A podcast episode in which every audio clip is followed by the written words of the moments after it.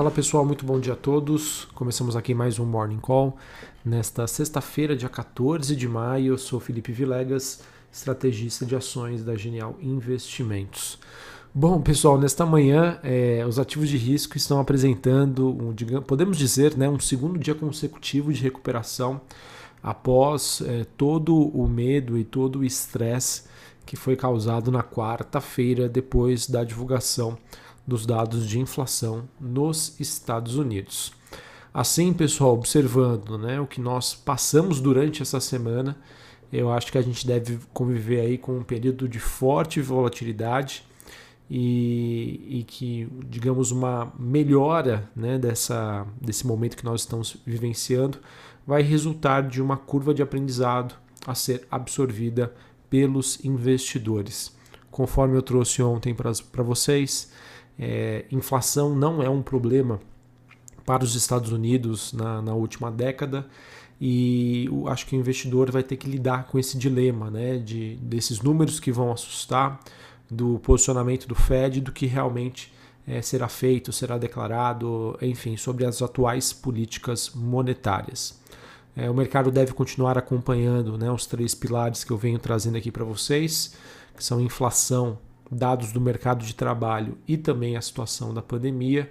E acredito que não tem de onde fugir se não buscar uma diversificação, é, oportunidades com visão de longo prazo, como eu já venho trazendo aqui para vocês em momentos de maior volatilidade, e para aqueles investidores de mais curto prazo, aqueles investidores com uma alocação mais tática, diminuir sempre a alavancagem, tá? Tem sempre cuidado, porque os mercados, enfim, um dia eles vão olhar o copo meio cheio, outro dia o copo meio vazio. Falando sobre esta sexta-feira, tá? Nós tivemos um excelente dia de recuperação para as bolsas asiáticas. Xangai subindo 1,7%, Hong Kong 1%, Japão 2,3%. Na Europa, das bolsas que a gente acompanha aqui, é Londres subindo 0,6%, Paris na França 0,7%, Frankfurt na Alemanha subindo 0,6. Olhando para os futuros americanos, né, altas nas mesmas proporções que as bolsas europeias, destaque aqui para a Nasdaq, subindo neste momento 1%. O VIX, que é o índice do medo, que durante essa semana, né, desse período de maior volatilidade, chegou a ter altas de mais de 10%, neste momento caindo 6%, ali na faixa dos 21,7 pontos, e o DXY, o dólar, dólar index é, apresentando uma queda de 0,2, ou seja, se traduzindo numa desvalorização do dólar frente aos seus principais pares globais. É, esse movimento do dólar é, em conjunto né, com a queda dos títulos de 10 anos nos Estados Unidos, que nesse, estão no patamar de 1,64, mais uma queda do VIX, vão se traduzir é, nessa sexta-feira em um apetite maior é, por risco pelos investidores. Uh, também temos destaque para a movimentação das commodities. É, a gente tem o petróleo se recuperando, subindo 1%, o WTI negociado em Nova York ali na faixa dos 65 dólares, metais industriais em direções opostas. Tá? O cobre é, caindo 0,74, o níquel avançando 0,13 e, e o minério de ferro na China acabou tendo um dia negativo, com a China intensificando os seus esforços para tentar controlar aí os, esses aumentos vertiginosos de preços. É, e ao mesmo tempo que a gente tem as commodities agrícolas tendo mais um dia positivo. Apesar desse movimento de baixa, pessoal, eu acho que é, olhando para o minério de ferro em si, ele está num patamar tão confortável que, claro, né, volatilidade deve acontecer para mineradoras como a Vale e outras siderúrgicas, mas mesmo assim é um, é um, a, qualquer é, nível de preço acima de 200 dólares a tonelada seca é, é o suficiente aí para que a, a, Vale consiga é, entregar bons resultados durante esse segundo trimestre.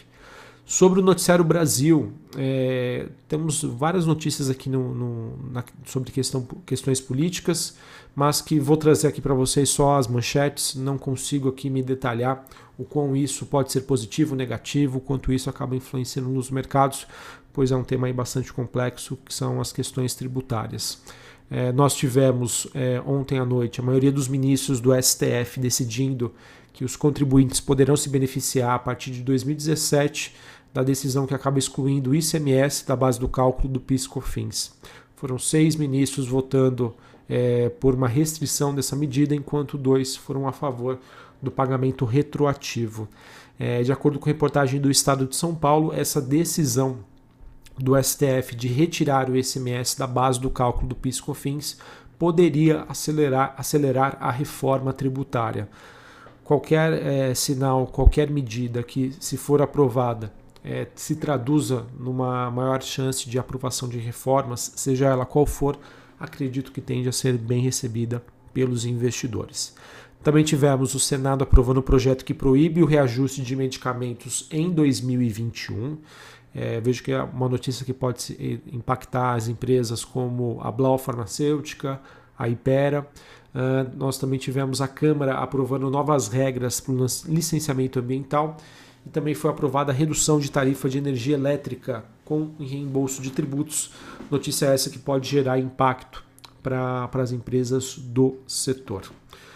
Bem, pessoal, ainda falando sobre Brasil, é, a gente teve é, recentes dados sobre atividade econômica que estão levando com que analistas e economistas é, revessem para cima as expectativas de PIB, as expectativas de crescimento. Eu vejo que isso é, sem sombra de dúvida, algo bastante positivo.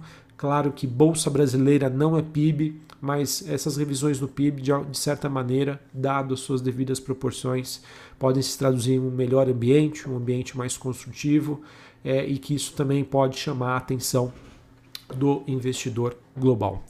Sobre a temporada de balanços é, trimestrais, é, posso dizer com tranquilidade que a maioria das empresas tem mostrado uma forte recuperação e, no geral, os resultados eles têm vindo aí acima das expectativas do mercado.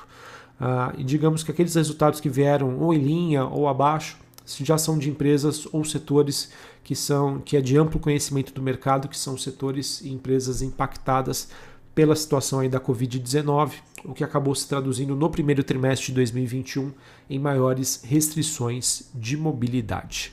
Bom, e falando sobre os resultados que foram divulgados, é, vou trazer para vocês alguns desses resultados, não todos, é, nós tivemos realmente muitas empresas divulgando é, os seus dados de balanços na, durante essa semana. Vou trazer alguns destaques aqui para vocês. Queria começar com o resultado de Petrobras, que foi um resultado acima do esperado é, em termos de potencial de geração de caixa. É, a empresa também surpreendeu bastante no seu número de vendas. A Petrobras que acabou tendo um recorde de venda de diesel no mês de abril, ela que acabou divulgando também essa prévia operacional de maneira a chamar a atenção do mercado frente a, ao fato de que o mês de abril acabou sendo um mês com menores restrições de mobilidade. Dentre os destaques, a empresa também declarou um impairment, ou seja, uma revisão é, de 508, 508 milhões de reais, é, ocasionada principalmente pelas paradas na plataforma P33 na bacia de Campos. As ADRs da Petrobras já negocia, negociavam em alta na, na pré-abertura de Nova York, repercutindo aí os dados de balanço. Petrobras, pessoal, falo para vocês com tranquilidade. Uma empresa do tamanho, da representatividade dela, é, com esse nível de petróleo, ali na faixa a, a, acima dos 60, entre 60 a 70 dólares o barril, é, não tem como é, não entregar um resultado positivo. Tá? Ela é a empresa mais descontada, olhando para os seus pares locais e olhando para os seus pares internacionais, e esse desconto acaba vindo aí da, do medo do mercado e dos receios em relação à ingerência política. Portanto, pessoal, a Petrobras é uma ação barata, é uma ação que está dentro aí de um cenário super construtivo. Fatores macroeconômicos ajudam bastante a empresa. Então vai depender muito aí do perfil do investidor quer ou não ter esse tipo de exposição frente aos riscos né, do fato dela ser uma estatal.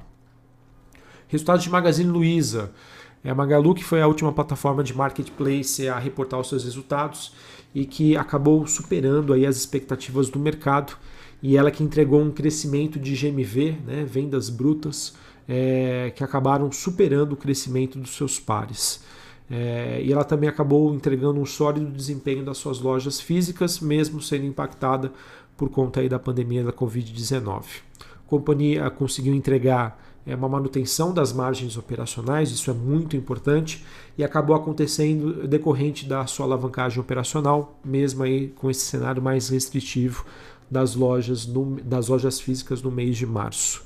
Assim, pessoal, ela conseguiu entregar né, essas margens mais estáveis devido à diluição de despesas operacionais, mesmo com esses fechamentos de lojas, ou seja, fez a sua parte e conseguiu aí entregar um ótimo resultado. É, enfim, acho que pode ser que a Magalu tenha um desempenho positivo hoje, mas é o que eu venho comentando com vocês, tá? O mercado, né, olhando né, para a dinâmica do que ele está é, evidenciando ou buscando estar posicionado, ele tem evitado aí empresas do varejo, setor de e-commerce, por conta né, da queda das ações de tecnologia lá fora, que acaba impactando essas empresas aqui no Brasil que estão com um excelente desempenho nos últimos 12 meses, e também olhando para frente é, o processo de normalização da, da, taxa de juros aqui no Brasil, da Selic, também pode se traduzir é, em, digamos, um varejo menos aquecido. Mas não tem como questionar, o resultado foi muito bom. O Magalu continua sendo aí uma das melhores empresas para ser sócio aí na bolsa. Não necessariamente isso se traduz em melhor desempenho dos seus ativos, mas ela continua aí fazendo a sua parte. Uh, resultado de Renner, que veio acabou vindo um pouco abaixo do esperado. É, ela que acabou entregando um EBITDA negativo devido às vendas mais fracas por conta do aumento das restrições no período e que acabaram também se combinando com maiores despesas operacionais decorrente de todos os investimentos que a Lojas Renner vem fazendo numa construção aí do seu ecossistema da companhia e fortalecimento da parte é, online. Uh, do lado positivo, né, a gente teve uma recuperação das receitas, mesmo em ambiente difícil.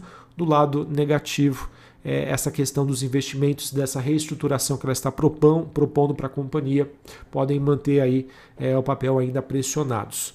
É aquilo, pessoal, eu acho que é a mesma coisa que eu já venho trazendo para vocês em relação ao varejo. Acho que todos sabem do momento bastante ruim, bastante negativo, mas com uma visão de mais longo prazo. Sim, acho que tem oportunidades. Sem sombra de dúvida, ela vai conseguir entregar crescimento e voltar a chamar a atenção dos investidores. Sobre o Grupo Soma, pessoal, resultado acima do esperado. É, Grupo Soma que faz parte né, do varejo, mas como ele tem, um, digamos, uma veia mais tecnológica, é, sem sombra de dúvida conseguiu entregar ótimos resultados. Ah, o Grupo Soma que acabou concluindo a sua plataforma de integração de, integração de estoques é, entre os grupos né, e, as, e as multimarcas, teve um crescimento né, de, de vendas e essa sinalização aí dessa melhor integração deve continuar fortalecendo aí é, a questão das suas vendas online e chamando bastante a atenção do mercado. Então, ótimo resultado, acredito, num desempenho hoje acima da média dos seus pares. Uh, sobre Sanepar, pessoal, divulgou o resultado do primeiro TRI mais fracos do que o esperado, com EBITDA e lucros abaixo da expectativa dos investidores. Esses resultados que mais uma vez acabam refletindo os impactos causados pela crise hídrica que o estado do Paraná está vivenciando neste momento e consequentes necessidades também de adoção de mitigações adotadas pela companhia e como resultado, né, os volumes de água e esgoto acabaram tendo quedas em torno de 5%. O único ponto positivo para a companhia acaba, acabou sendo a redução dos seus custos gerenciáveis é, que vieram a, a, foram, foram cortes acima do que o mercado estava esperando, mas mostra ainda uma empresa bastante fragilizada pelo atual momento por conta da pandemia e também pela crise hídrica no Paraná. É, e para a gente finalizar, falando um pouquinho aqui das construtoras que divulgaram seus números, é, no geral foram resultados positivos. A maioria dessas construtoras apresentaram margens brutas estáveis ou até mesmo marginalmente maiores. E o que me chamou bastante atenção é que, apesar do recente aumento dos custos de material de construção, essas construtoras né, estão conseguindo repassar parcialmente esses custos. Então, isso é muito positivo, tá? é bem, bem interessante a gente acompanhar esse movimento. É claro que a gente espera né, que a, a, esteja acontecendo um impacto por conta das restrições de mobilidade, mas eu acredito que é, à medida né, com que a vacinação for avançando, o aumento da mobilidade for acontecendo, é, deve, essas, as construtoras devem continuar no ambiente ainda bastante construtivo e com uma evolução aí do seu volume de vendas para os próximos trimestres, tá bom? É, acredito, né, olhando aí para as empresas do setor, que as empresas que atendem um público de média e alta renda devem apresentar performances mais estáveis. De maneira geral, das empresas que divulgaram seus resultados, a Cirela reportou resultados sólidos, com melhora da margem bruta, pequena geração de caixa.